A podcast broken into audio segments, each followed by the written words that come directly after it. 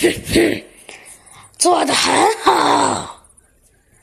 只见在黑暗中，一个庞大的身躯慢慢的站起身来。嗯，我猜，没错，我的确知道，嗯，那几个家伙应该会来的。哼哼，你既然知道就好，不要让我失望哦。天下无敌，帅气无比的小鸡墩墩来破案了！欢迎大家收听《小鸡墩墩探案记》，黑暗降临第一章。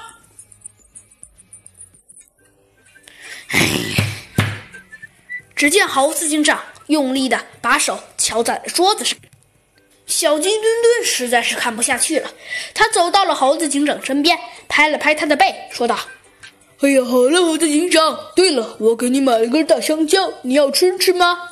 猴子警长摆了摆手，没有回答小鸡墩墩。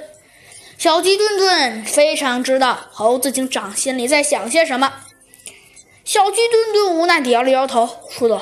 行了行了，猴子警长，我们去找兔子警长不就是了吗？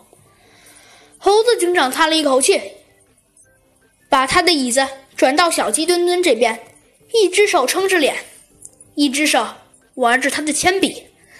哎，小鸡墩墩，哼，你每次都把事情想的那么好，你知道破坏者联盟？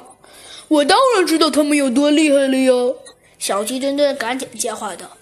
再说了，这次弗兰熊也跟着我们一起去，就不用害怕了。哎，是啊，小鸡墩墩，我看你每次去破坏者联盟那里，不吓死也得吓个半死啊！哼，猴子警长，有你这么说别人的吗？小鸡墩墩一脸的不耐烦。就在这时，弗兰熊急促的声音传了过来：“快快开门！快快猴子警长好像看见了救星似的，一下子从椅子上跳了起来。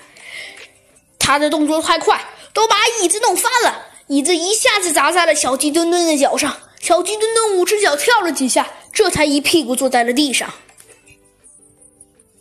猴子警长好像没有看见小鸡墩墩似的，继续把门一下子打开了。只见一张半机械半人的脸。进入了猴子警长的视线。哦，猴子警长有急事，有急事！猴子警长赶紧把弗兰熊请到屋子里。弗兰熊刚想说话，可是咳嗽了几声。他说：“对不起啊，呃，先给我拿点水。”猴子警长，猴子警长赶紧给弗兰熊拿到了一杯水。